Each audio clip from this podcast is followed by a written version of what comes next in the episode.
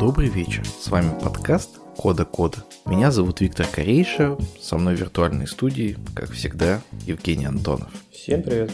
И сегодня мы поговорим про обучение внутри компании. И конкретный метод обучения, который мы будем обсуждать, это разные метапы и доклады, которые можно делать прямо внутри компании. Жень, ты когда-нибудь участвовал во внутренних метапах? Да, было дело. Я на самом деле большой любитель докладов и конференций, и, конечно же, я был бы не я, если бы не попытался организовать разные конференции в компаниях, где я работал за всю мою карьеру. Кое-где у меня это получалось довольно хорошо, кое-где довольно плохо. Вот я хочу поделиться с тобой этим опытом. Так, так. Плохо получалось, знаешь, где? Когда нет возможности, во-первых, выделить специальное время на подготовку, на конференции, на проведение, то есть где там бизнес давит и давай-давай, что-то тяни. Вот когда я там был на начальных этапах своего профессионального развития, как-то у меня вот все время в это все утыкалось. А когда у меня уже появлялась возможность лучше на это влиять, там как-то все шло гораздо интереснее. И метапы мы организовывали, и такие небольшие внутренние конференции, и просто докладики, сингл доклады.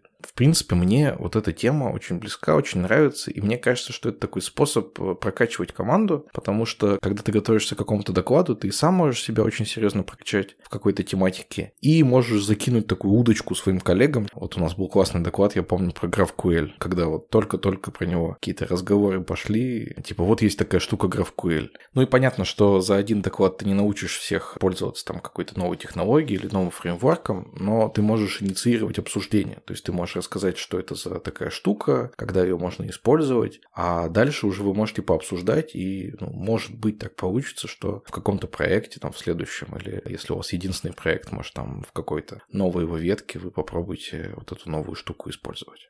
Ну, это, на мой взгляд, круто, если те доклады, которые вы делаете, их потом реально можно как-то использовать в работе, и это хорошо и полезно. Я в таких докладах тоже участвовал. В одной из компаний, в которой я работал, я помню, у нас были конкретные истории. Это было очень давно, тогда фронтендеры, там, верстальщики никаких э, там, препроцессоров не использовали. Ну, просто на CSS там писали писали. Потом, ну, что-то кто-то прочитал, узнал там всякие лесы, сасы, вот это все. Сделали докладик, организовали. Кто-то один изучил, рассказал. Все такие, ну, ладно, давайте попробуем внедрить. Попробовали, все было классно, все было хорошо. Допустим, про новые релизы там фреймворк фреймворков, используемых в разработке в компании, я тоже, у меня там был доклад, я рассказывал. Про какой-то CI-CD, когда тогда вообще никто там особо не слыхал, только вот э, радио Ти слушал, там все, Умпутун рассказывал, там CI-CD, я такой, что, как, что делается, пошел, разузнал, рассказал, показал, продемонстрировал, вроде как дело пошло. И такие доклады, это прикольно, классно и полезно, и прямо вот реально вы рассказываете, внедряете, получаете пользу. Бывают какие-то менее удачные доклады, которые какие-то сильно абстрактные, абстрактные, которые никак не внедришь. Такое ощущение, что просто человек делает доклады для себя, сам в чем-то там разобрался, это никак особо неприменимо. Рассказал, ну, сам молодец, ну, хорошо, а что с этим дальше делать, непонятно. Либо он докладывает что-то, возможно, потенциально полезное, но со стороны руководства мало инициатив по внедрению, и они такие, блин, ну, мы же всегда вот делали так, зачем мы что-то новое будем пробовать? Вот, какая-то человеческая инертность тоже мешает. Такие обратные примеры тоже были, но тут большой вопрос, от кого исходит инициатива. Если человек сам захотел что-то разузнать, что-то рассказать, даже если это супер абстрактная тема, я его всячески буду поддерживать. Но если ко мне приходит тимлит и говорит, слушай, у меня там есть вот Вася, вот он Джун, я хочу, чтобы он развивался, вот пусть он пойдет изучит паттерны проектирования и сделает нам доклад про вот эти 10 паттернов. Вот тут я буду резко против, потому что, во-первых, это и Васе ну, ничего особо не даст, скорее всего, на его уровне. Ну и внутренний доклад про 10 паттернов – это какая-то история, там, не знаю. Если бы это была серия лекций, да, от опытного чувака, это, может быть,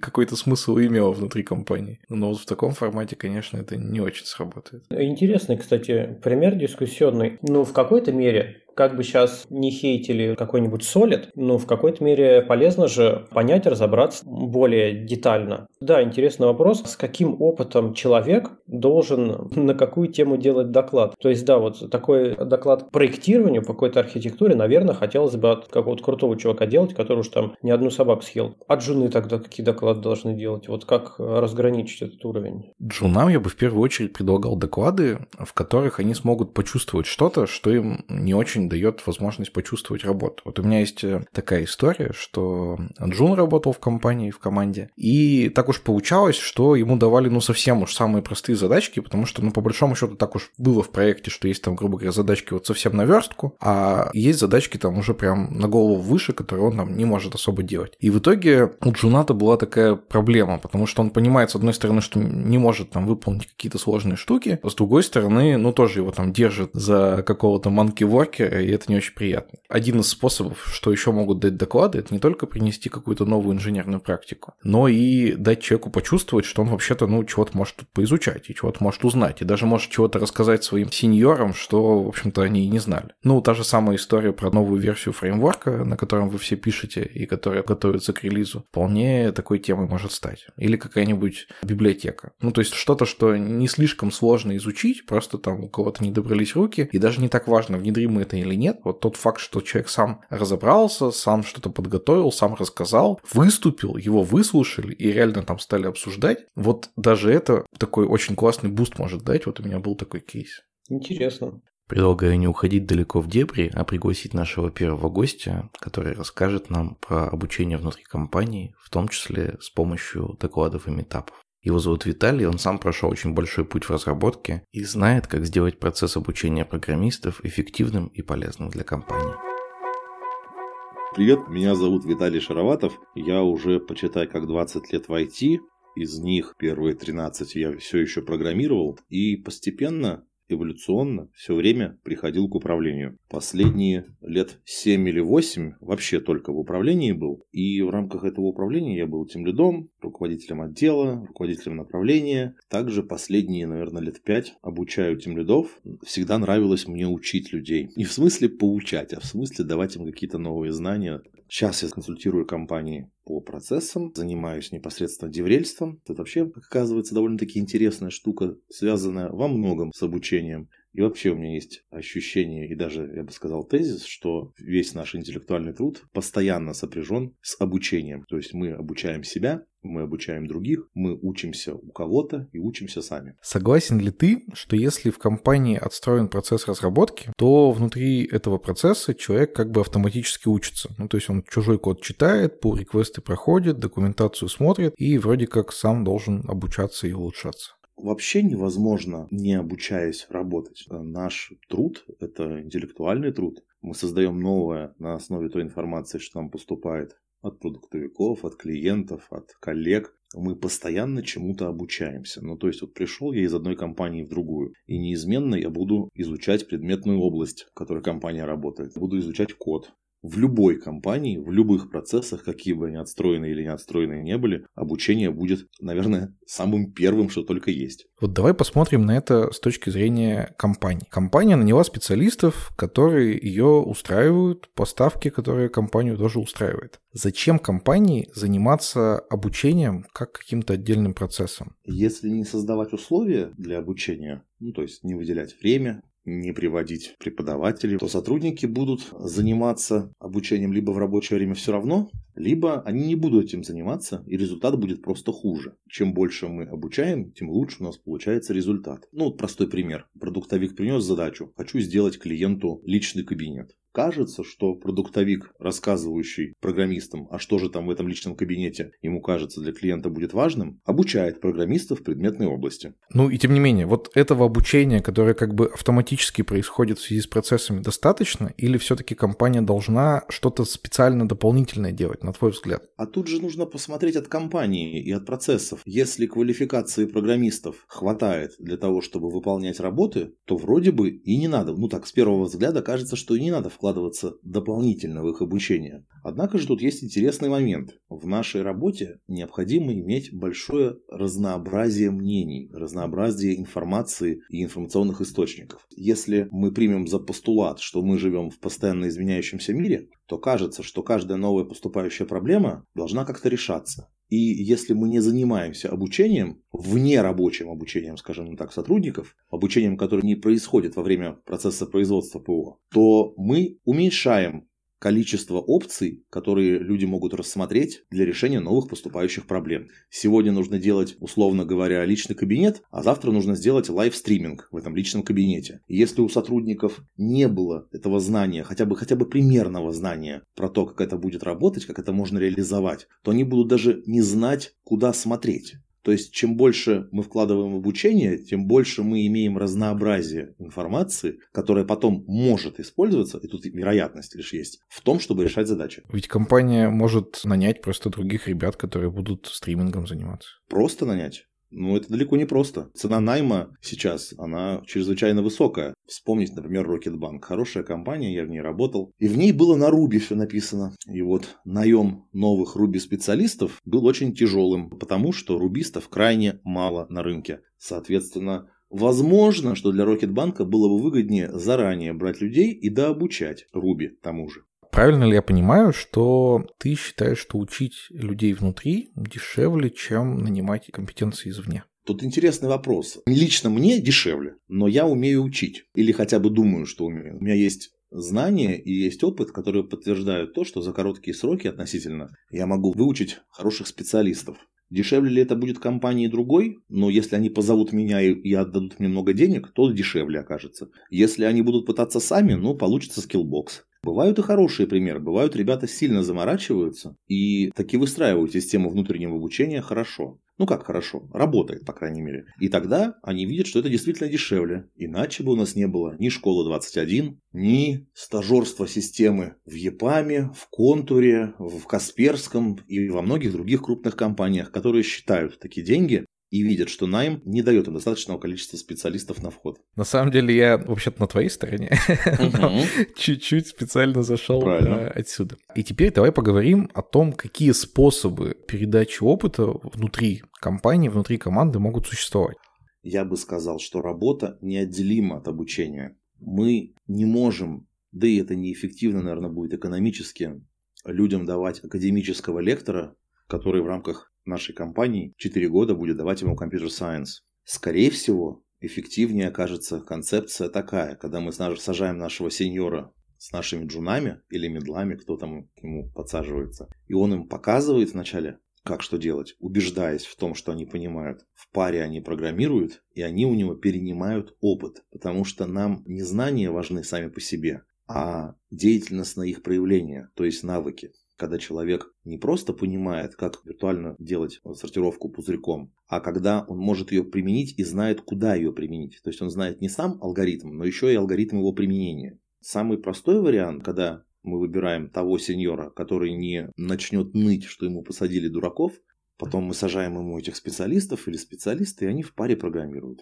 Я думаю, что мы сейчас совсем уж в методологию именно парного программирования углубляться не будем. Но это как бы такая первая методология, когда мы прямо новичков учим с помощью опытных специалистов. А есть ведь еще история, когда кто-то познакомился с какой-то технологией. У него была такая задача, он ее изучил. Нам, наверное, опять же хочется, чтобы это знание, оно осталось внутри компании, а не в рамках одного человека. Можешь ли ты дать какие-то рекомендации, как нужно поступать компании, чтобы вот это знание, оно оставалось внутри? Ну, в первую очередь, я бы задумался о прагматичности подхода такого, что мы всем передаем все знания. Лично мне кажется, что это эффективно. Однако же бывают разные компании, и, скажем, во многих компаниях есть разделение даже между фронтендом и бэкендом. То есть вопрос, нужно ли всех фронтов доучивать бэку и всех бэков доучивать фронту. Мне кажется, что стоило бы. Но многие компании этого не делают. Так вот, те компании, которые этого не делают, вряд ли выделят время на то, чтобы какой-нибудь бэкэндер, изучивший F-Sharp, предположим, пошел и рассказывал всем и обучал всех этому самому F-Sharp. Однако же, если мы возьмем такую компанию, которая действительно заботится о том, чтобы знания распространялись внутри, то тут есть две важные штуки. Первое, нужно, чтобы человек, изучивший что-то новое, похвастался, рассказал, на какой контекст, какой проблемы хорошо ложится конкретное решение технологическое. Ну, образно говоря, для чего нам нужен V8, V8, который... Для чего он может хорошо подойти? Для какой проблемы архитектурной он подойдет? Какие минусы и плюсы в нем есть? Какая цена внедрения? Ну, то есть, если человек человек грамотно похвастается тем, что он изучил, по сути сформулирует какое-то рациональное обоснование использования новой технологии в определенной предметной области, пускай он проведет демо какое-то этой технологии, расскажет всем, и это будет круто. Это уже заинтересует и возбудит любопытство в ребятах. А дальше есть люди с разной степенью, я бы сказал, забитости. Очень часто на работе в разных компаниях людям не выделяют время на обучение. И люди формируют у себя выученную беспомощность, что я фронтендер, я в Sharp не полезу. Или я бэкендер, нафига мне этот JavaScript.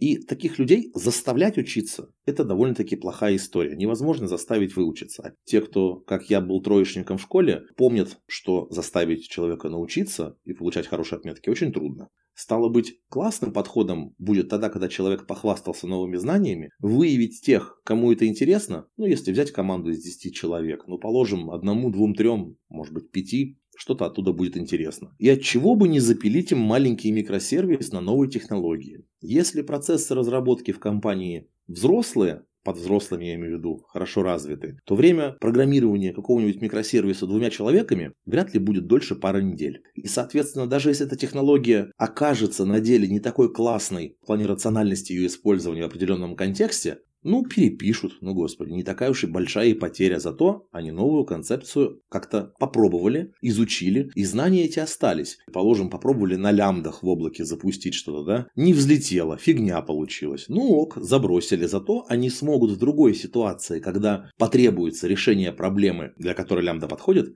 ее успешно уже запилить. Как раз решается та проблема, которую ты поставил, что знания потеряются при уходе того человека, кто их изучил. Ты упомянул, что в разных компаниях выделяют разное время на обучение. А как вообще, на твой взгляд, должна быть устроена история с выделением времени? Типа, каждый четверг после обеда вы учитесь? Или 5% времени, или там 20% времени вы можете потратить на обучение? Как мне, должно быть? Мне кажется, тут тоже нет серебряной пули. Разные есть модели описание взрослости компании и их процессов, в разных компаниях разный уровень рациональности и эффективности процессов. На мой взгляд, то, что я сейчас пытаюсь выстроить в кейсе компании, в которой я работаю, должно быть так, что человек сам смог рационализировать трату определенного количества времени. Если я никого сейчас не блокирую, не нахожусь как разработчик на блокирующем, на критическом пути какой-то фичи, не останавливаю работу никого, и у меня есть нормальный зазор перед тем, как я новую задачу возьму. От чего бы мне не поковырять какую-то технологию? Гибкий подход к выделению времени, основанный на рациональности и любопытстве каждого человека, мне кажется идеальным. Но такое бывает редко. Поэтому самым простым решением будет выделять с согласованием с руководством, конечно, определенного дня в неделю, как вот ты и сказал. Там Thinking Friday или раз в две недели пятница на что хочешь. И здесь что хочешь подразумевается, что хочешь в рамках своего любопытства. Техническое. Не котиков с фейсбученькой посмотреть. Ну, то есть, понятно, никто не будет контролировать, чем ты занимаешься. Но изначально сказать, что, ребята, мы вам дарим этот день на то, чтобы вы попытались получше разобраться в разных технологиях. Редко кто будет плохо относиться к такому подарку и использовать его на что-то свое. Ну, а даже если и так, ну и фиг бы с ним. А на твой взгляд, это должен быть единый день, когда вся команда не пилит проект, а чего-то делает? Ну вот я же говорю, в идеальной системе нет, но в нашем мире, где руководители малокомпетентны очень часто, стоит выделить один день, чтобы не было такого, знаешь, пингования друг друга, когда у одного человека сегодня thinking day, а у другого нет, и этот человек говорит, а у меня thinking day, ничего делать не буду, а все остальные его дергают, обижаются на него. Если запускать в разнобой эти дни для разных людей, то получится много негативных социальных динамик внутри команды. Один день в две недели – это 10% рабочего времени. Угу. На твой взгляд, это достаточно? Ой, ты знаешь, здесь всегда упирается в жадность и глупость людей. На мой взгляд, самая хорошая система, как я вижу, какая. Я пришел на работу, и у меня есть интересные задачи. Все задачи интересные. То есть я не вижу ни одной задачи, я, я не знаю задач, которые были бы неинтересны. От старого легаси, которое нужно расковырять, до сложного бага. Почему я так смотрю на задачи? Потому что у меня хватает времени им, ими позаниматься, надо мной никто не состоит со сроками, с дедлайнами, со спринтами и прочей хренью, и я спокойно могу эти задачи порешать. Стало быть, в такой ситуации, если мне не хватает каких-то знаний почему-то, или если я вижу, что я никому не мешаю, если я сейчас недельку позанимаюсь, или три дня, или день, или полдня изучением новой технологии, то что бы мне ею не позаниматься? Это вот идеальная ситуация с моей стороны. В разных компаниях же есть, да что уж там, в некоторых компаниях до сих пор пор списание времени в джире есть. И в такой ситуации, ну, нужно, чтобы хоть как-то ее улучшить, действительно выделять прям фиксированный день раз в неделю. Вряд ли получится, раз в две недели, наверное, получится. Раз в неделю просто первый же менеджер, у которого есть списание времени, придет к тебе и скажет, не судьба, слишком много. Честно говоря, не совсем понял, что такое списание времени. А это когда ты ставишь себе в джире, что я над этой задачей позанимался 2 часа, над этой задачей 4 часа. А, вот с этой практикой как раз я довольно плотно сталкиваюсь. У нас наверняка есть разные слушатели. Кто-нибудь из слушателей тебе скажет, ну это же история про какие-то большие крупные продуктовые компании, которые могут на неделю прекратить разработку и ничего там глобально не потеряют, потому что их продукт и так продается. А есть ведь совсем другие истории. Есть аутсорс компании, есть IT-отделы внутри не IT айтишных компаний. И там, наверное, ну, действительно, вот это все сложнее организовать. Конечно, сложнее. Поэтому там либо меняешь свою компанию, либо меняешь свою компанию. Ну, тут вариантов особо нет. Если не получается выделять отдельный день на изучение чего-то нового, да в том числе и рефакторинги или автотесты или что-то еще, то тут у инженера, у линейного, у программиста есть лишь один вариант. Либо попробовать это делать втихую, либо второй вариант свалить из компании. Потому что я глубоко убежден, что покуда руками инженера вводят менеджеры, ничего хорошего из этого не получится. Довольно радикально.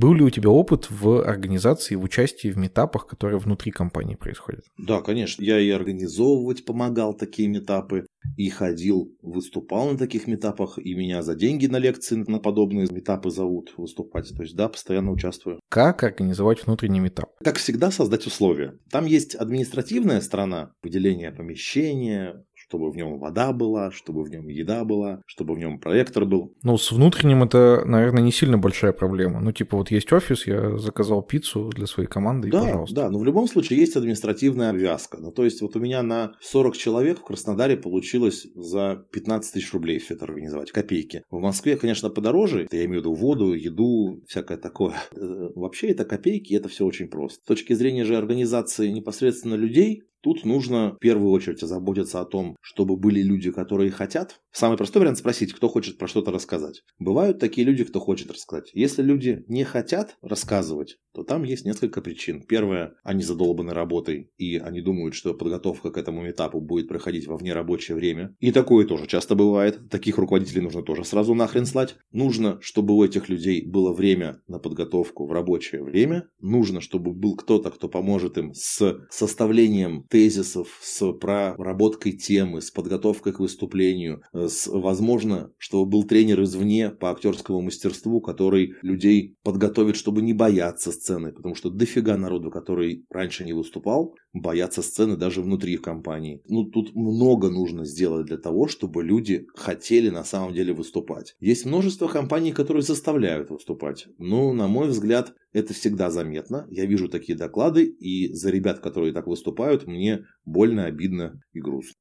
Допустим, мы разобрались с помещением, с пиццей и с желающими выступать, а должен ли тимлит э, являться таким программным комитетом и говорить с этой темой да, с этой темой нет? Или всех желающих пускаем? Э, я бы рекомендовал всех желающих пускать, потому что желающих мало обычно. Ну, то есть, это знаешь, задают вопрос, должен ли тимлит фильтровать всех кандидатов там по 3-4 этапа им делать при найме людей? Да может быть и должен, да только возможности у него такой нет. Потому что людей мало в компании хочет приходить, и обычно у компаний кадровый голод. Вот то же самое и здесь. Обычно большой голод к выступающим, даже внутри. Ну, то есть я, например, сейчас имею отдельный бизнес и хорошие деньги зарабатываю на том, что прихожу в компании и делаю у них так называемый кружок выступающих где мы с тренером по актерскому мастерству и темы вытаскиваем из людей, и учим их выступать хорошо. То есть, раз компании готовы платить мне значительные суммы за такие тренинги, значит, у них у всех большая потребность есть. И, и люди на такие кружки приходят которые едва-едва согласны выступать. Они пришли туда, потому что вроде бы желание есть, но сильный страх есть. Возвращаясь к твоему вопросу, фильтровать вряд ли получится просто потому, что обычно мало хотят выступать люди. Нужно создавать условия и побуждать их выступать, тогда это происходит. Окей, ты упомянул о том, что может быть какой-то тренер, который поможет научиться именно выступать. Конечно. А как ты считаешь, нужно ли помогать, допустим, сам доклад готовить? Я считаю, что нужно. Знаешь как, я за свой опыт выступления, я уже, наверное, с 16 года я выступаю, причем и не только в России.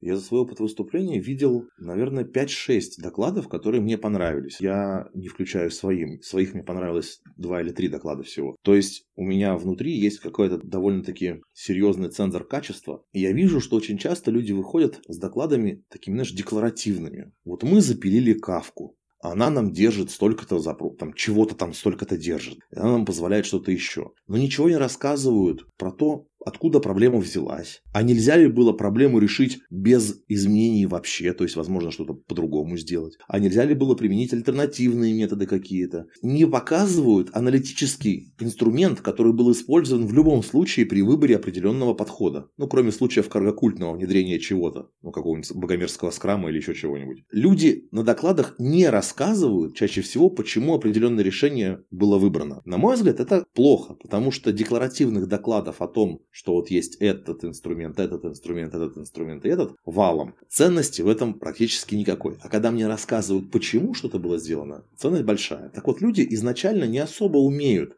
выражать свои, свои мысли в такой вот форме, что я имел такую-то проблему, вот он контекст мой, я рассмотрел такие-то варианты решения проблемы с, этой стороны, с этой стороны и с этой стороны. Я посмотрел альтернативы, цену, плюсы, минусы каждого решения и выбрал вот такое решение. А вот здесь у меня что-то не получилось, давайте обсудим. Мало таких докладов, поэтому я считаю, что готовиться стоит. А в чем еще стоит помогать? Ты перечислил, что CTO или Team Lead должен помогать с докладом, что можно пригласить какого-то отдельного человека помочь с актеркой. Нужно ли помочь с тем, чтобы к докладу какую-то демку подготовить?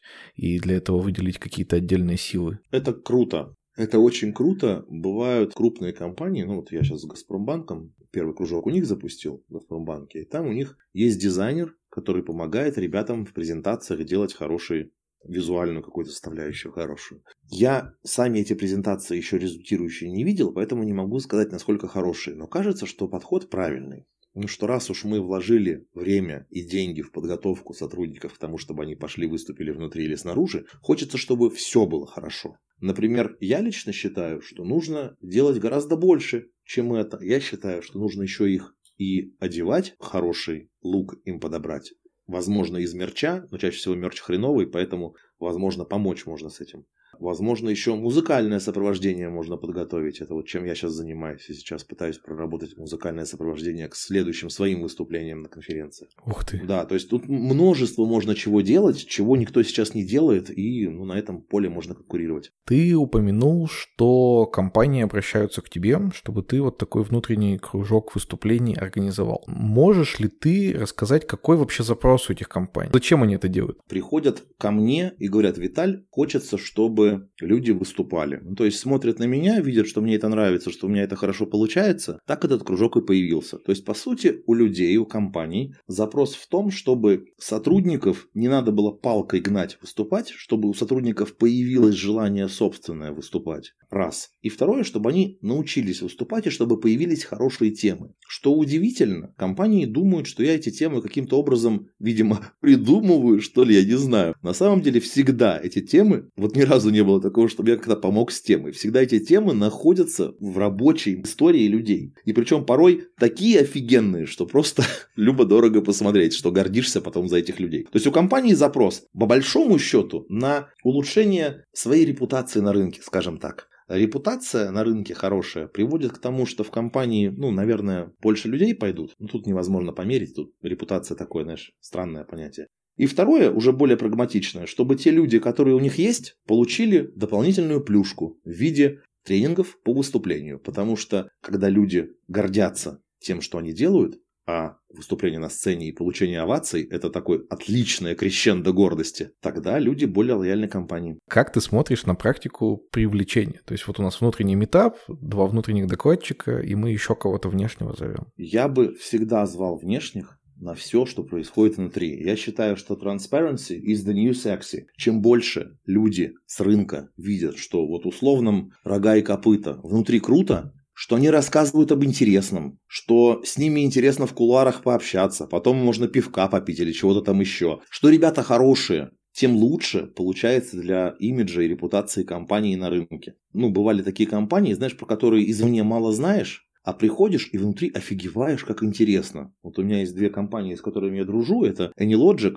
и вторую я сейчас пока назвать не могу. Тут у нас интересная с ним история. Так вот, AnyLogic делает офигенную математическую сложную штуку. Я когда почитал про их продукты, поузнавал, я удивился, что в России, да и вообще в мире, наверное, такая штука есть. Настолько поражен был. И мне кажется, что если бы вот был внутренний метап AnyLogic, куда бы они позвали внешних спикеров в том числе, даже очень крутых, эти ребята бы больше узнали о том, что происходит в AnyLogic, и AnyLogic от этого было бы лучше. И внутри ребята работающие, увидев, как удивляются внешние гости, они бы поразились этому тоже. Они бы больше поняли, насколько крутое дело они делают. Ну, тут прям напрашивается вопрос, а если у нас в компании, ну, не так круто? Ну, а например, вот давай прям, прям возьмем пример какой-нибудь. Что может быть плохим примером здесь? Не, ну не обязательно плохо. Я просто про свою компанию думаю, чем вот мы можем удивить какого-то внешнего спикера. Вроде у нас, ну, какого-то совсем уж rocket science, ML там нету. А, ну тут же смотри, тут же зависит от того, кого вы зовете. Удивить человека какой-то информацией, это зависит не только от информации, но еще и от человека. То есть, образно говоря, если я делаю компанию, которая, вот давай приведем такой пример, которая занимается аутстаффингом, прям совсем такой, на мой взгляд, неприятный мне вид бизнеса, то удивить чем можно? Ну, наверное, пригласив человека, который только входит в индустрию или условный мидл какой-то, и удивить его можно, например, хорошей зарплатой. То есть, рассказав о том, что у нас work-life balance блюдется, а деньги хорошие. Придешь к нам на года два поработаешь, хорошие деньги скопишь. Тоже вариант есть. Ну, то есть, тут зависит от того, как ты позиционируешь себя и свою компанию. Понятно, что есть компании, которые прям, ну, плохие, со старыми компьютерами и со всем остальным. Но у них, я не думаю, что будет потребность во внутренних метапах, честное слово. Ну, все же хотят развиваться. Тут вопрос в том, как развиваться. Просто внутренние метапы, на мой взгляд, подходят уже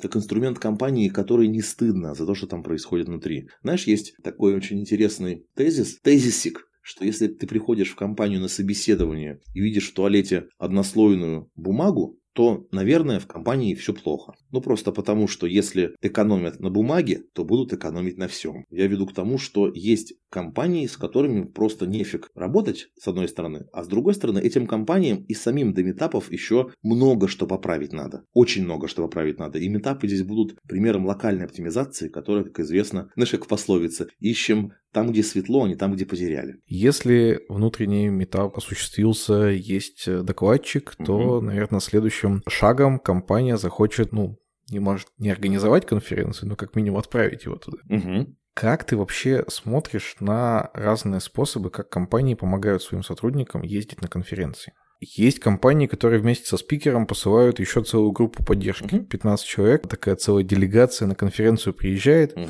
Это всех в мерч оформляют, да, и они все такой группкой да. в ярко-желтых или там в, в черных э, толстовках находятся. Uh-huh. Вот эта практика, она, на твой взгляд, хорошая или есть в ней какие-то вопросы? Ты знаешь, хорошо, когда тебя поддерживают. Вот что касается особенно неопытных спикеров. Если у спикера за плечами там десяток выступлений, ну, вот э, я просто похвастаюсь, я приезжаю на конфу, и у меня там все знакомые. Ну, в смысле, мне не нужна поддержка внешняя. Мне и так хорошо выступить будет. А вот покуда у тебя там буквально пара выступлений, а то и ноль. Хорошо, когда есть твои товарищи из твоей компании, которые первыми хлопать начнут, когда ты доклад закончишь. Или которые просто с тобой побудут и скажут, Вася, доклад твой офигенный, сейчас все будет круто, не переживай, все будет замечательно. Это очень ценная штука.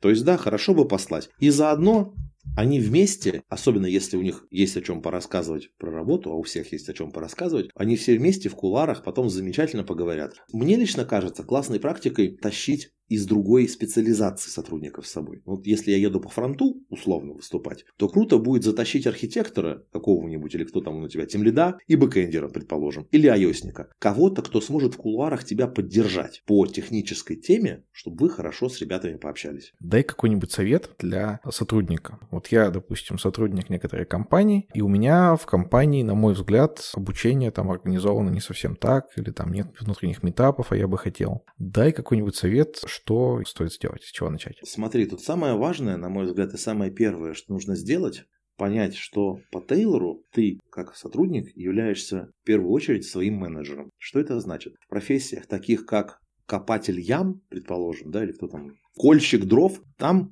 человек выполняет вместе со станком какие-то манипуляции, там, с топором, предположим. Он является рабочим у станка. В интеллектуальном труде наш станок, наши мозги и наш рабочий тоже наши мозги. Соответственно, мы являемся менеджером своего труда. И получается, что если ты как сотрудник хочешь учиться, а мне кажется, это очень правильная штука поощрять свое любопытство и изучать что-то новое или улучшать свои знания и навыки, то стоит этим заниматься. Круто, если тебя поддерживает компания, Teamlead или кто-то еще. Если не поддерживают, ничего страшного, ты имеешь полное на это право. Ты хочешь становиться лучше, ты занимаешься сам. Я прямо всем советую, ребята, в рабочее время не стесняйтесь читать документацию, читать книги, смотреть YouTube по профильной теме или не профильной даже теме. Заставлять свои мозги работать лучше нельзя стесняться. Это первая ваша обязанность, даже если этого не понимает темлит. Дальше можно пытаться сделать то же самое со своими коллегами. Рассказывайте про новое, помогайте тем, кто меньше знает.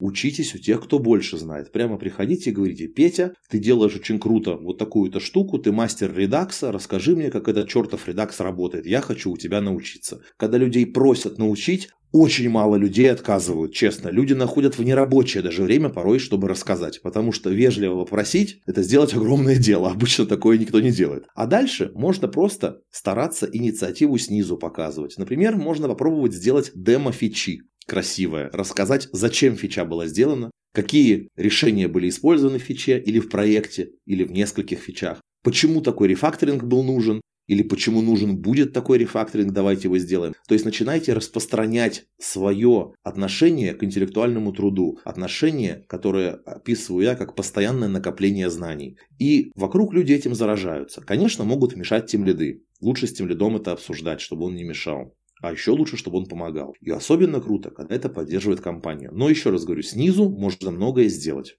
А на твой взгляд, лучше развиваться в своей отрасли или в смежных? Вот если ты бэкэндер и пишешь на PHP, тебе лучше разобраться, как он внутри устроен, или тебе лучше э, пойти фронтенд учить? Я бы сказал, что лучше всего пойти музыку учить или танцевать, потому что, Ого. да, чем больше разнообразие активностей, тем лучше работают мозги. Вот, например, в кендо, в искусстве драки на мечах, ребята занимаются каллиграфией. Самые лучшие результаты вот у того же Щетинина, который экспериментальную педагогику проводил в 70-х годах, были тогда у математического класса, когда уроки математики у них чередовались музыкой, или танцами, или физкультурой. То есть давайте мозгам своим разное, и они вам дадут гораздо больше разных инсайтов. Мы расширяем нашу нейронку, то есть она не очень мощная становится в одном проходе, но становится очень разнообразной. И то есть она может абсолютно разные паттерны обслужить. И это очень круто, потому что лучший код по тризу не написанный код. Если мы можем решить какую-то проблему другими способами, чем усиливая сложность системы написанием кода, то лучше так и поступить.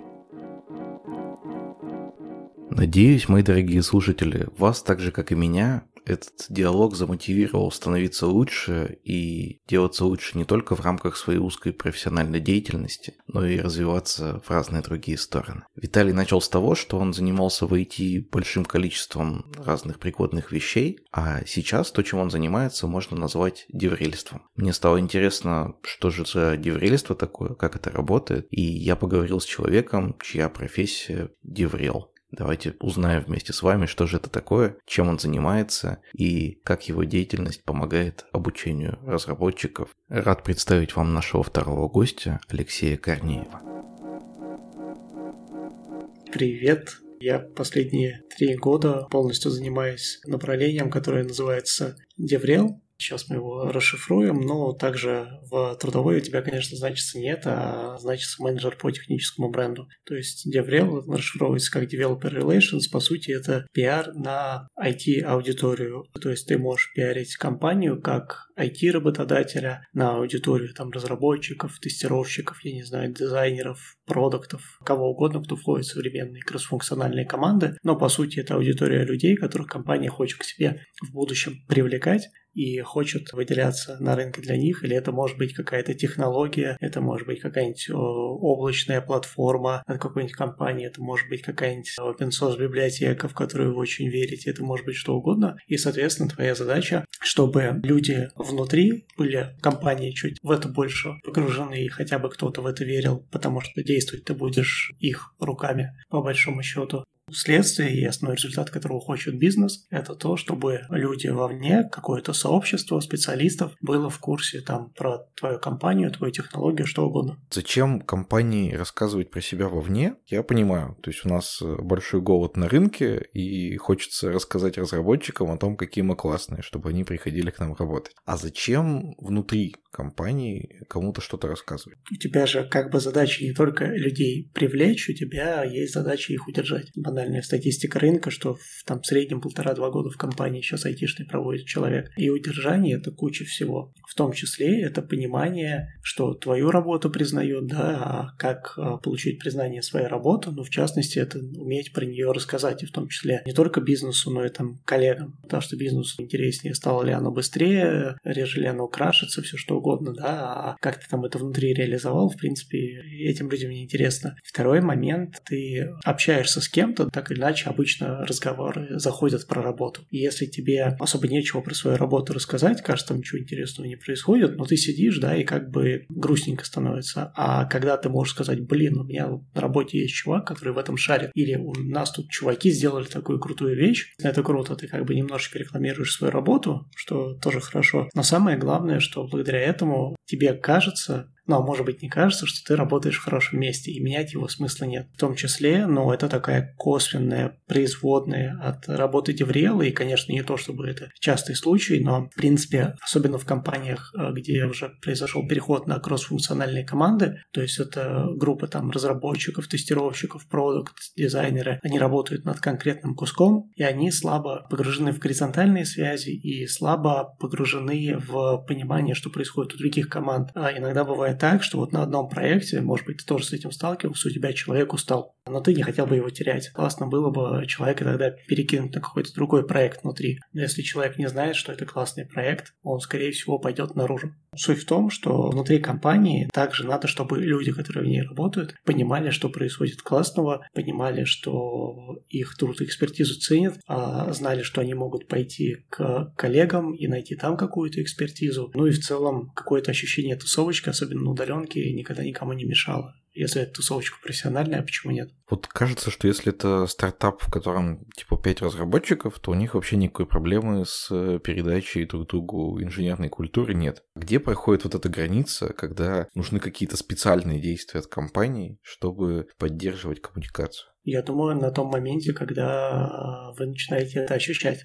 То есть, когда это начинает создавать какую-то проблему, то вот тогда, по большому счету, смотри, деврел – это не какая-то необходимость, но это логичная штука по мере роста компании. Логично выделять какие-то роли и им передавать зону ответственности. Поддержание инженерной культуры, оно нужно, скорее всего, при любом объеме компании ее штата. Но когда вас 10, вы можете просто за пиццей в пятницу справиться сами. Когда вас становится много, когда у тебя, как у руководителя, появляется куча всего, да, там у технического директора, у тимлидов, которые под ним, то проще просто сказать, о, чувак, тебе нравится этим заниматься, давай это будет твоя зона ответственности, а мы со своей стороны готовы тебе платить и обеспечивать там нужные ресурсы и инструменты. Если нас слушает сейчас какой-нибудь CTO, который считает, что ему это нужно, поделись, пожалуйста, как ему экономически обосновать эту историю бизнесу? Хороший вопрос. Если честно, я понятия не имею и расстрою этого CTO, если он нас слушает. Я не знаю, как ему помочь, потому что, ну, я думаю, уровень CTO — это как раз та история, и обычно ими становятся люди, которые в состоянии как-то это обернуть для бизнеса. Что бы я посоветовал, во-первых, пообщаться с коллегами, с тем же HR, заручиться поддержкой. Можно это привязать к развитию сотрудников, потому что то, в чем помогает DevRel, это очень тесно связано с развитием так называемых софт-скиллов у людей. Это умение доносить, упаковывать информацию, давать обратную связь, работать с критикой и так далее. Это да, все нарабатывается через э, опыт, который ребята могут пройти, где-то выступая, создавая какой-то контент. У меня был опыт консультирования вот совсем недавно компании, которая хотела это запустить. И хотя там ребята все внутри очень четко понимают ценность внутреннего движа, бизнесу продавали, конечно, внешне. Это узнаваемость на рынке И есть такие, знаешь, очень понятные метрики, которые всем тешат самолюбие. Это мы выступили на большой конфе, мы там есть, значит, ну, какой-то контакт с людьми состоялся. Наш доклад там собрал столько просмотров, наша статья собрала такие-то охваты. Можно бизнесу попробовать продать, что все это приведет к внешней истории, которая в итоге упростит найм. Вот чтобы эта внешняя история случилась, чтобы были вот эти звездные выступления на конференциях, чтобы были офигительные статьи на Хабре, все-таки отдельный человек, кто выступает, вот тот самый Деврел, или это нужно учить инженеров, чтобы они рассказывали, что они такое классное придумали? Нельзя научить, можно научиться, поэтому надо помогать людям на этом пути. Я это представляю себе так, что, смотри, в любом коллективе всегда есть люди, да, а, совершенно разные. Есть люди, которым это стопудово не надо, которые считают это фигней, или, ну, они там интроверты, боятся, их лучше не трогать. Есть люди такие сомневающиеся, а есть люди, которые этого уже хотят. И им надо просто предоставить возможность в том плане, что, во-первых, для них это не основная работа, и они на этом не фокусируются. Поэтому ты э, можешь им предложить просто какой-то план действий, что давай вот разобьем это на какие-то понятные шаги, ну, тем более инженеры любят алгоритм. Учишь человека выделять на это время, потому что когда ты на что-то выделяешь время, с какой-то вероятностью оно случится. И все мы из опыта знаем, что в первый раз выходит, ну, хреновенько или средненько, или как пойдет. Но если ты не останавливаешься, то с несколькими попытками ты уже приобретаешь как раз достаточно уверенности, понимания, вырабатываешь собственный алгоритм, чтобы это делать легко. Ну, я абсолютно уверен, что писать могут все, потому что мы все проходили школу общеобразовательную, образовательную, это как бы закреплено на государственном уровне, это обязательный процесс в жизни любого человека. Там нас учили еще и писать из детского садика, и даже до этого нас учили разговаривать. Поэтому основная проблема, на самом деле, с которой работает DevRel чаще всего, это неуверенность человека в себе. Основная задача DevRel а – это поверить в человека и поддерживать веру в человека за него, пока он сам не научится верить в себя. Большинство ребят испытывают страх критики, страх того, что сейчас придет кто-то и скажет, что я тупой. Или страх того, что, кажется, я не делаю ничего интересного. Все делают что-то интересное, ракеты в космос запускают, а я сейчас приду и скажу, что я там как-нибудь с очередями в кавке работаю. И все такие скажут, ну, спасибо, а что ты ел на завтрак, еще расскажи нам. Твоя основная задача – это просто поддерживать человека, так или иначе морально. Второй важный момент – там, где ты видишь, что у него что-то приседает, придумывать, как это подтянуть. Та часть такое продюсирование. Ты сейчас говоришь о подготовке статьи или доклада, который вовне пойдет, во внешнюю конференцию, или внутри это также работает? Я в своей практике всегда сторонник того, что надо в первую очередь наращивать объем того, что рассказывается или описывается внутри, все, что рассказывается наружу, должно быть сначала рассказано внутри. Это мой подход. Более того, но в большинстве случаев нет такого, что давайте сядем что-нибудь там придумаем. Просто идешь к человеку, говоришь, расскажи, вот, а что ты делал? И когда человек рассказывает, ты в том числе по реакции аудитории внутри начинаешь понимать, о, кажется прикольно, может быть, это стоит рассказать наружу. Есть какой-то разработчик, прям горит желанием сделать доклад. Первый вопрос, который у него существует, а что, собственно, из того, что я делаю, может быть кому-то интересно. Такое ощущение, что вроде все, что я делаю, ну так все делают. У тебя, скорее всего, не будет возможности рассказать что-то, всем разработчикам всего мира. У тебя будет какая-то ограниченная аудитория. Поэтому, собственно говоря, самый простой вариант рассказать – это найти то, о чем тебе интереснее всего самому в данный момент рассказать. Потому что, как известно, на любое извращение найдется свой желающий. И также на любую историю найдется своя аудитория. Просто вопрос, будет она большая, маленькая и так далее. Вот ты там а, что-то делаешь токером. Окей, но вот те же конференции того же Олега Бунина, вот Highload, он начинался потому, что ребята ребята из разных известных компаний что-то писали на PHP тогда или там даже на Perl и впервые изобретали там какой-нибудь ICD. И в принципе все так делают, но когда они стали собираться, оказалось, что каждый делает по-разному. И всем интересно, как делают другие. Это первый point. В твоей работе есть какие-то нюансы. Во-вторых, всегда есть грабли. Люди любят слушать про грабли. Люди обожают слушать про грабли и как что-то пошло не так. Это одна из моделей обучения человека, да, когда ты слушаешь, как другие облажались. Второй момент, я его обычно всем транслирую, что это сейчас ты такой умный. Полгода назад, когда ты только э, начинал работать с докером, ты кучу всего не знал. Вот, скорее всего, существует энная группа людей, которые на уровне развития это ты минус полгода назад. То есть ты в прошлом. Вот сделав доклад себе в прошлом, ты уже не облегчишь свою участь, на свои грабельки ты наступил, но ты можешь как бы кучу других людей сэкономить, кучу их времени, нервов и так далее. Ну, по крайней мере, ты их развлечешь своим рассказом про грабли и как ты по ним бегал. Еще есть момент, как найти тему. Бывает такое, что у тебя что-то болит или от чего-то, как сейчас модно говорить, бомбит. Соответственно, если у тебя от чего-то бомбит, у тебя есть мотивация про это поговорить, и это уже первый хороший знак. Во-вторых, скорее всего, ты не сидишь сложа руки, а что-то в этом отношении делаешь. И вот, собственно говоря, твоя тема находится на стыке того, о чем у тебя больше всего хотелось бы рассказать людям, как это выяснить, попробуй людям просто рассказать, чем ты занимаешься, о чем ты больше всего говоришь, и второе, в чем у тебя есть хоть какой-то практический опыт, потому что всегда есть люди, у которых этого практического опыта нету. То есть можно так резюмировать, для того, чтобы придумать тему, ты можешь подумать, а что бы ты сам себе рассказал полгода назад. То, в чем ты разбираешься там чуть лучше других в команде, это тоже хороший вариант. Вот допустим, что ты действительно в чем-то, например, шаришь и подготовил по этому поводу доклад, но в твоей компании отдельного деврела нет, к которому ходить с такими вопросами. Как бы ты порекомендовал поступить разработчику, чтобы этот доклад ну, до кого-нибудь донести? Очень просто, на самом деле. Еще одна вещь, которая решает деврел, это вот преодолеть нерешительность. Я себя иногда э, чувствую какой-то условной свахой, потому что есть программные комитеты конференции. По большинстве тем есть конференции или профильные сообщества, там метапы, что угодно. У этих метапов есть люди, которые отвечают за контент. И как ни странно, есть ребята, которых боятся, да, и тогда я говорю, давай я схожу к программному комитету, провентилирую вопросик, как им твоя тема. На самом деле надо понять, и потом это понимание приходит, что люди из программного комитета – это обычно офигенно общительные ребята. Если вот кому-то написать и сказать, слушай, у меня тут есть такая-то тема, скорее всего, человек не скажет, ну, я такой гениальный из программного комитета, у тебя все фуфло тут. А он подумает, как тебе помочь, чтобы ты хотя бы на каком-то метапчике выступил, или, может быть, скажет, вау, слушай, да, огненная тема, давай ее докручивать до конфы. То есть совет заключается в том, чтобы найти человека, который делает по какой-то похожей теме метапы, или, может быть, входит в программный комитет конференции, найти его контакт в Телеграме или где-то еще. Это делается на раз, два, три. Очень часто просто контакты таких людей, ссылки на их социальные профили публикуются там же, где ты находишь описание, чем они занимаются. Написать этому человеку. Все супер легко. Подожди, но я думал, что метод это в том, чтобы сначала внутри компании выступить, а потом пойти вовне. А у тебя получается, что надо сразу вовне идти.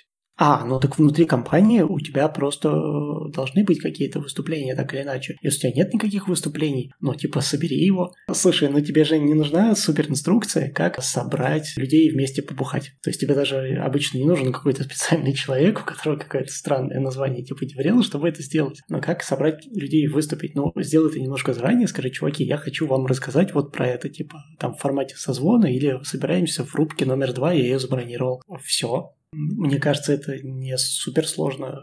Всем же приходилось что-то подобное организовывать, ну, может быть, в другом контексте. Ну, ты там людей зовешь к себе на день рождения, ты же как-то с этим справляешься? Мне кажется, что как раз далеко не все разработчики с этим хорошо справляются. Ну, вот тогда, как бы, научившись собирать людей на метапы, ты еще потом круто научишься собирать всех на день рождения. Видишь, двойной профиль.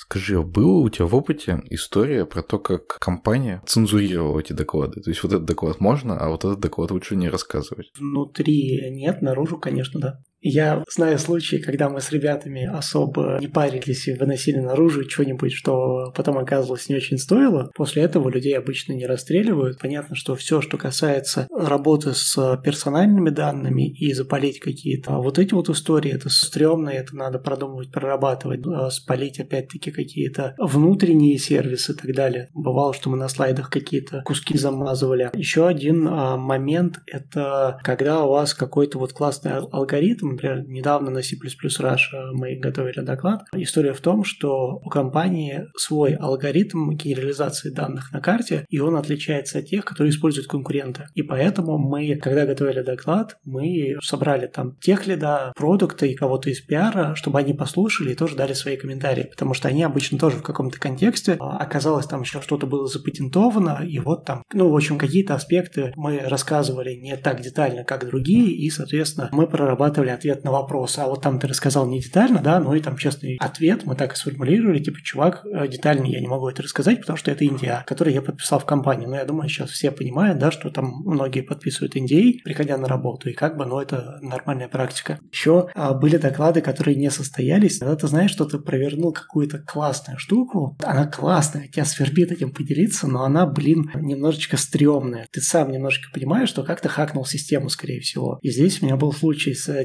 девопсами, которые имели просто прекрасный опыт с быстрым поднятием неблокируемой инстру- инфраструктуры для китайского рынка. Потому что в Китае, это известная история, у них там и фаерволы и так далее, и очень жесткие правила для входа компаний на их рынок, и, соответственно, это очень осложняет тестирование гипотез. И, в общем, ребята нашли инженерную лазейку, как сделать так, чтобы китайцы какое-то время не могли их забанить, и очень хотели этим поделиться с российским сообществом девопсов. Но и у Тимлида, собственно говоря, девопс команды закралось такое семечко вот этого подозрения, что, блин, как бы чего не вышло. И мы пошли к юристам компании. Они сказали, что как бы, чуваки, очень молодцы, очень весело, закопайте, никому не рассказывайте, потому что если китайцы вдруг узнают, об этом. эта компания больше никогда не выйдет на их рынок. Вот. Слушай, это как бы особенности рынка. Цензура в каком-то виде, но не в китайском. В большинстве случаев она есть, когда речь идет о выступлениях наружу, да. Блин, я не могу не спросить, а можешь поделиться прям каким-то кейсом, когда все-таки что-то просочилось? Было у тебя такое? Или только вот какие-то истории про других ребят? Было такое, что в статьях на Хабре какой-нибудь скриншот. Человек говорит, приходит и говорит, я хочу написать статью на Хабр, ты, конечно, ее хочешь. И он хочет насытить информацией. Вы туда пилите какой-нибудь скриншот чего-нибудь, потому что читаете, что это просто там,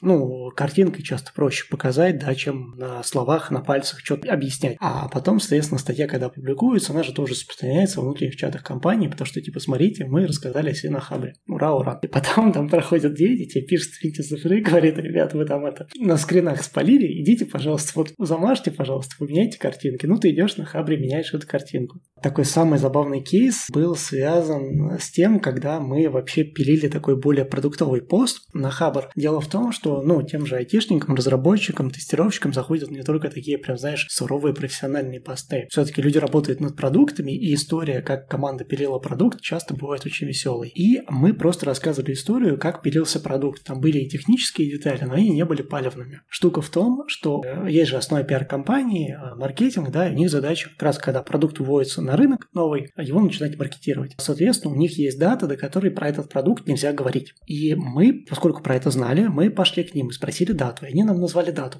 И мы такие, окей, и мы, соответственно, поставили публикацию на следующий день после даты, которую нам назвали. Но дело в том, что, в общем, эту дату пиар подвинул, дату анонсов на неделю, а про нас забыли. Ну, потому что мы постучали, сказали, вот тут статья, они посмотрели, говорят, ну, идите, занимайтесь, да, то есть там, это же статья там не на продажи, не на весеру, не на всякие коммерсанты нацелена, просто статья на хабр.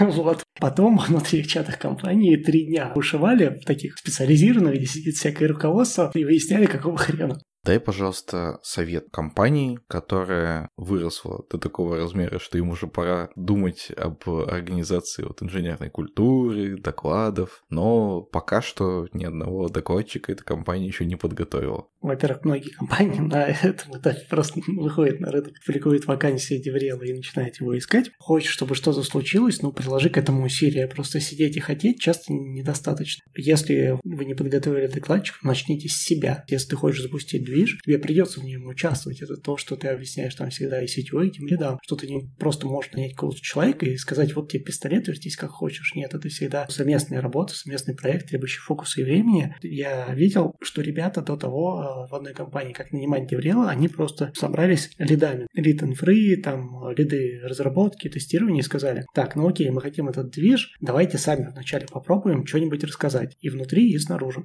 Короче, начните себя и найдите человека, которому вы поручите это развивать.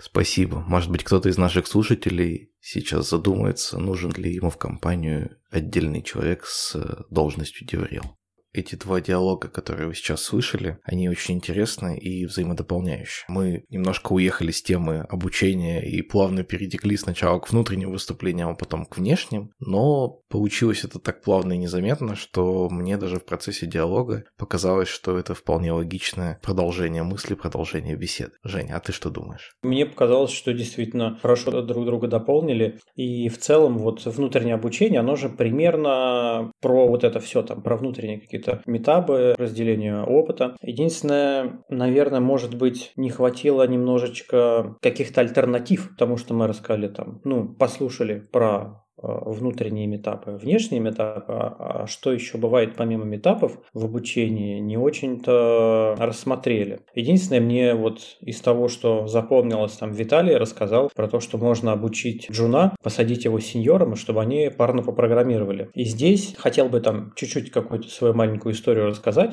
что у меня был похожий опыт, когда я был джуном. У меня в основном как-то так исторически складывалось, что меня там более-менее ставили там самостоятельно какие-то задачки решать. Не не было прям какой-то тесной интеграции. Ну да, у меня там ревью или код, иногда там били по рукам за плохой код, но тем не менее какой-то тесной прям работы не было. И я читал много книг, я думал, как быть более хорошим программистом, как лучше делать свою работу. Но сильный был скачок опыта, когда меня поставили на проект с сеньором, и где мы прям вот реально чуть ли не парно программировали, писали код. И я за короткий промежуток времени прямо супер э, дофига опыта опыта набрался. Мне такой вариант очень понравился.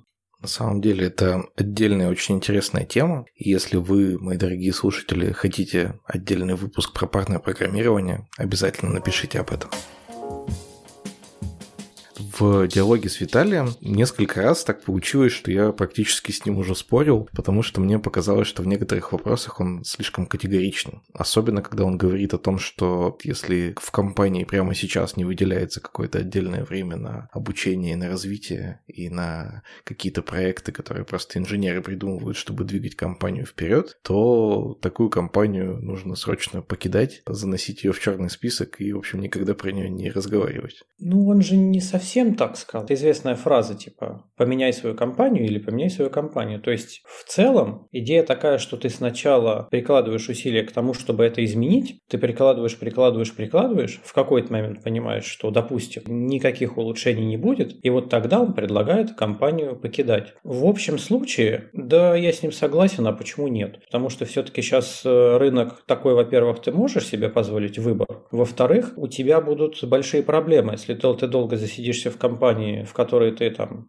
как-то технически не развиваешься, не поспеваешь за рынком, ты, получается, работаешь себе в минус. А у тебя там индустрия бежит вперед, ты теряешь как инженер ценность на рынке, ковыряя старые какой-то легаси, и когда тебе говорят, нет, ничего не учись, ничего не развивайся, вот есть старая легаси задач, пили. Почему ты должен работать себе в минус, тоже не очень понятно. Ну ты вот, то есть попытался, видишь, что нет каких-то вариантов, ну почему бы не идти дальше? Но тем не менее, я хочу сделать акцент на том, что все-таки сначала стоит попытаться что-то изменить, потому что если сразу бросать то место, где что-то не так, то это, мне кажется, тоже такой немного немножко инфантильный подход. Да, с этим согласен. Мне кажется, можно расширить чуть дальше и сказать, что 100% все места, где вы будете работать, там везде будет что-то не так. И просто вот этот эскапизм и бросание работы, когда там что-то пойдет не так в надежде на то, что в следующем месте будет идеально, да блин, нигде не будет идеально. Что ты думаешь про ту офигенную для меня историю, что человеку можно готовить к выступлению, и более того, готовиться не только с точки зрения темы, но и с точки зрения актерского мастерства, и даже там с точки зрения музыкального сопровождения. Вот для меня это было такое открытие. Я с Виталием все-таки немножечко знаком, поэтому я про это слышал. И слышал, что вот именно там с актерским мастерством, ну и в целом есть какие-то тренера, которые прям тренируют специально вот докладчиков. Я не знаю уж, кто они там, актеры, не актеры. Но тем не менее, я про такое слышал, знаю, я ни разу этим не пользовался. Ну, когда это прикидывал на себя, я думал, а как я готовлюсь? Ну, честно говоря, у меня же никаких офлайн выступлений не было, у меня были онлайн там какие-то доклады, вебинары, там еще что-то. Поэтому я не знаю, насколько мой опыт вообще релевантен. И я думал, думал, что ну, я никогда ни к чему не готовился. И вот эти все истории про то, что а вот тебе там программный комитет, может быть, помогает тему выбирать, а вот у тебя слушают доклад, а у тебя там предлагают что-то как-то по-другому подавать, еще что-то, а я такой думаю, а я все сам сделал. Потом, порефлексировав, я понял, что на самом деле-то я не сам сделал, мне тоже помогают готовиться. Только мне помогает готовиться жена.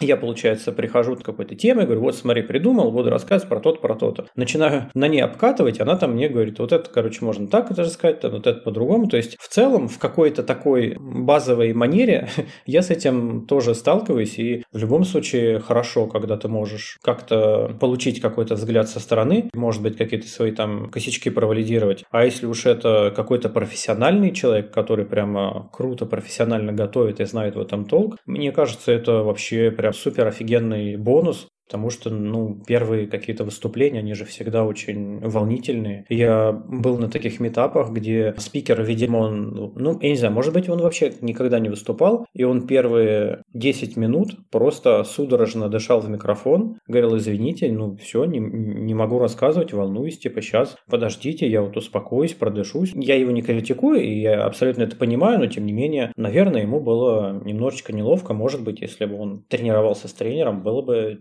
немножко получше. Если вам мои дорогие слушатели, интересно, как именно жена помогает Жене, то у нас по этому поводу был целый отдельный новогодний выпуск, где эту тему мы затрагивали. А вообще, если говорить о подготовке, на самом деле действительно, я вот бываю на каких-то конференциях, и часто происходит так, что сама тема, само вот это мясо как бы доклада, оно очень мощное, очень интересное. Но докладчик, к сожалению, не может его подать, не может удержать аудиторию. И вот в этом контексте, наверное, если с докладчиком докладчиком бы кто-то поработал, было бы гораздо круче и гораздо интереснее. Но вот, кстати, во многих таких приличных конференциях там программный комитет на себя большую такую роль берет, отслушивает доклады, дает рекомендации.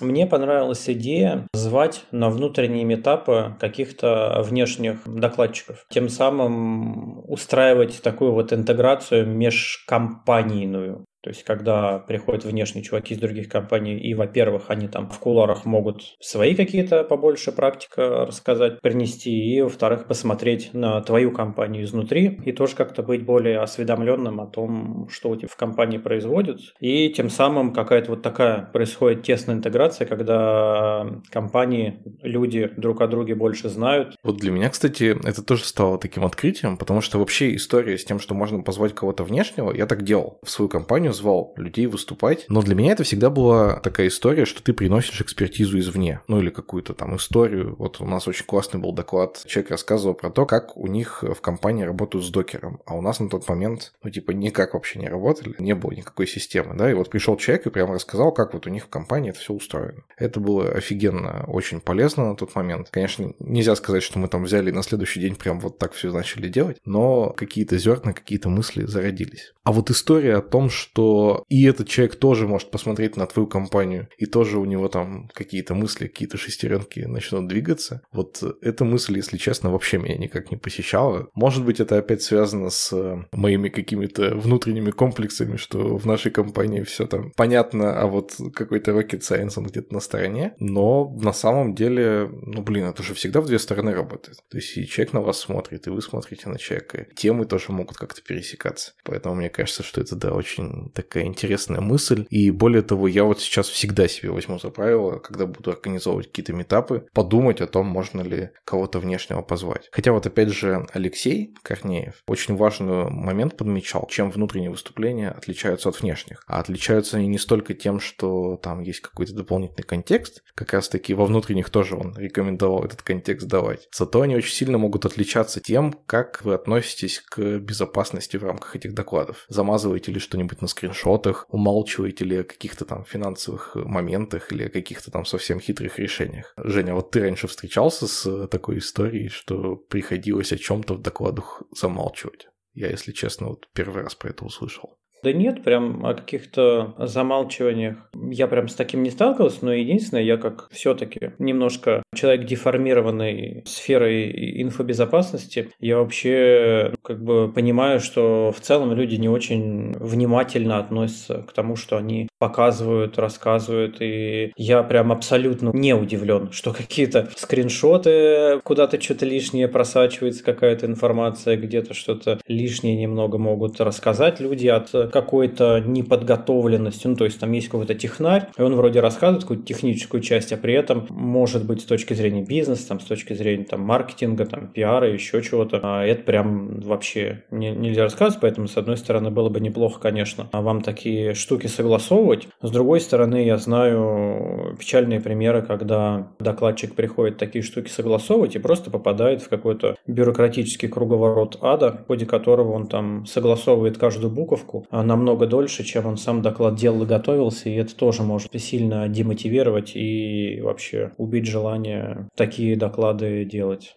Видимо, как раз в каких-то таких ситуациях вам в компании нужен отдельный деврел. А вот у тебя же не есть человек с позиции деврел в компании? Нет. Ну, насколько мне известно, нет. И я думаю, что 99% что нет. У меня тоже нет ни в моей текущей компании, ни там, где я работал вообще за всю свою профессиональную практику, такого отдельного человека не было. И на самом деле вот то, что рассказывал Алексей про эту профессию, меня вдохновило настолько, что я даже стал задумываться, а, а почему я, собственно, не деврелю? Мне вот это тоже очень нравится история с организацией передачи инженерной практики. Ну, да, есть такие люди, вот если нас слушают слушатели, которые там сидят по всяким активным там твиттерам, чатикам айтишным, они знают какого-нибудь Баруха или там Казулю, или там Павла Финкельштейна, или, ну, вот Виталия Шароватова того же. А люди прям вот деврелы, которые прям ходят, докладывают, рассказывают, участвуют в дискуссиях, подрываются во всяких социальных сетях, чатах, еще что-то. Но это, слушайте, это прямо очень тяжелая, на, на мой взгляд, работа. Вы вы постоянно вот это готовите контент, там гастролируете со всякими докладами, общаетесь с аудиторией, работаете. То есть я призываю здесь не думать, что это такая классная романтичная профессия, где ты там, когда тебе хочется, выходишь на сцену, тебе все хлопают, любят и показывают в Ютубе. Тут прям, на мой взгляд,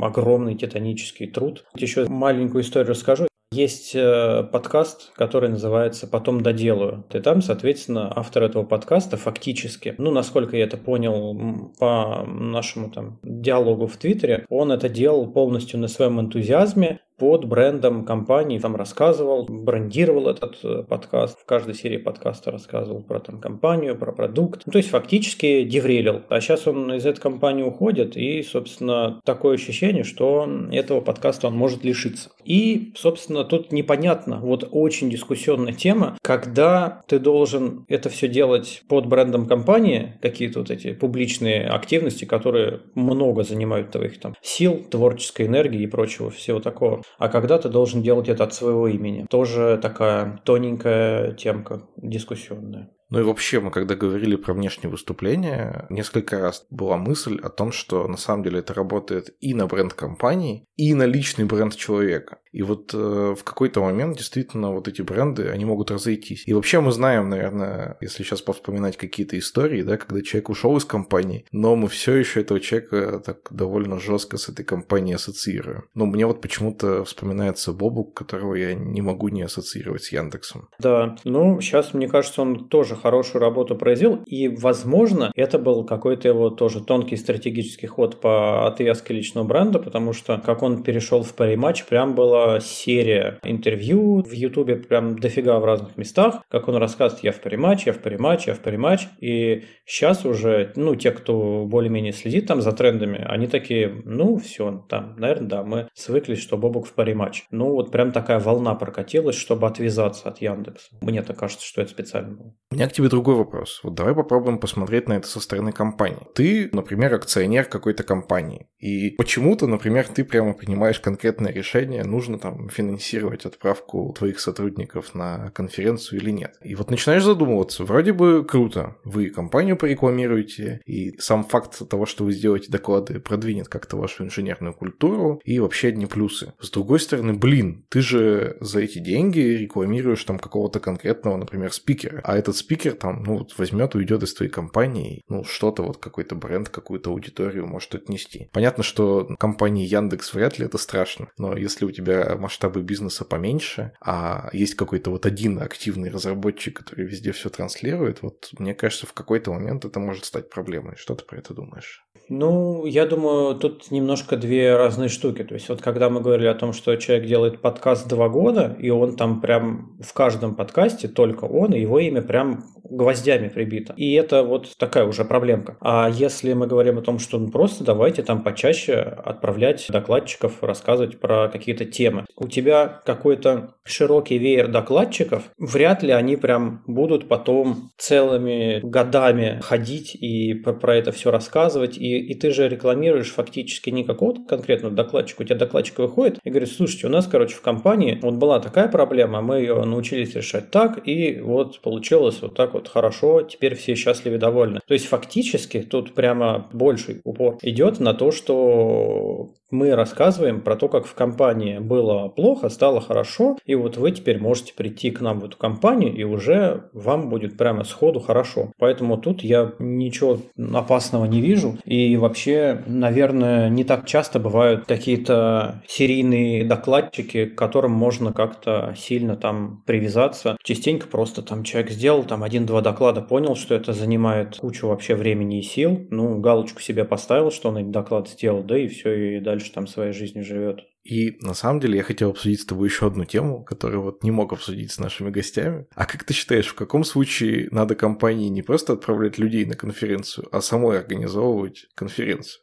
Ну, да, у нас же компания организует крупную, очень крупную конференцию, и это прямо огромные титанические усилия. Я не знаю каких-то больших деталей, я там только на какой-то поддерживающей функции работаю, но в целом организация же конференции, она решает много вопросов сразу, то есть это большое организационное усилие, там финансовые вложения, и в целом это какой-то HR-бренд. Я не знаю, может быть кто-то с этого зарабатывает деньги, фиг его знает, потому что я не знаю, за сколько нужно продавать, если это платные билеты, за сколько их нужно продавать, чтобы отбить все эти финансы. Ну, хотя вот всякие онтика, они же, насколько я понимаю, зарабатывают, хотя как бы программисты и жалуются, что, блин, вы что там, офигели там по 20 тысяч за билеты больше. А с другой стороны, люди находят путь это монетизировать, партнериться с какими-то компаниями, у которых есть эти деньги. И получается, кто-то денег заработал, кто-то HR-бренд там поднял, кто-то, может быть, какие-то бизнес-делишки делает в это время в кулуарах, может быть, у кого-то есть какие-то сейлы, еще кто-то, кто там, окучивает каких-то клиентов потенциальных. Там прям супер дофига разных каких-то способов, и тут нужно нужно просто,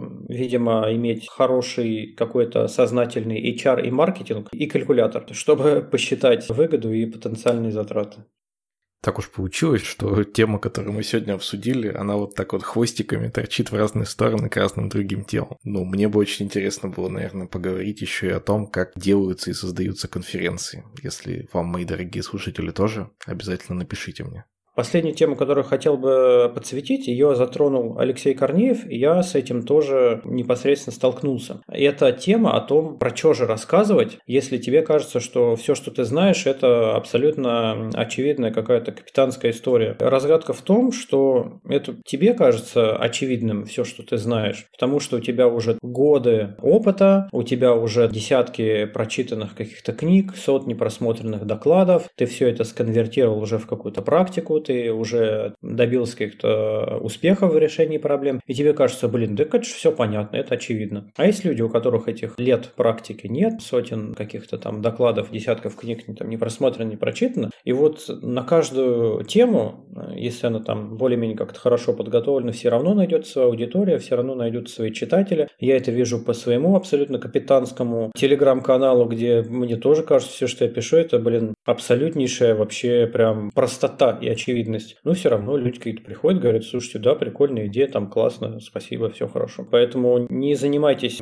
самоедством и обесцениванием собственного опыта и труда. Пробуйте какие-то, ищите темки для докладов, я уверен, что они у вас есть. В этом плане мне очень понравился потрясающий по своей простоте, но глубине совет. Вы всегда можете ориентироваться на аудиторию себя полгода назад. Вот вы полгода назад, скорее всего, я надеюсь, что все вы, мои дорогие слушатели, растете и развиваетесь. Вы полгода назад были в чем-то хуже, в чем-то чего-то не знали, того, что знаете сейчас. И если вы будете ориентироваться на аудиторию, давайте найдем вот таких, как я полгода назад, то точно вы найдете какие-то классные темы для выступлений. Вот этот совет мне показался такой очевидный, с одной стороны, с другой стороны, простой, понятный. Такой способ, с чего начать выбор темы. Подумайте, что бы вы могли сами себе рассказать годичной давности или полугодичной. Да. Не добавить, не прибавить. На этом, мои дорогие слушатели, этот и так уже достаточно длинный выпуск мы завершаем. Обязательно Подписывайтесь на наш телеграм-канал Кода Кода, в котором мы обсуждаем выпуски, в котором вы можете предложить свою тему. Подписывайтесь на Женин телеграм-канал Тимлит Очевидность. И мы были бы просто счастливы, если бы вы оставляли свои комментарии в телеграм-каналах или на тех площадках, где вы слушаете этот подкаст. Нам очень важна обратная связь. Ну а на этом все. Пока-пока. До новых встреч. Всем пока.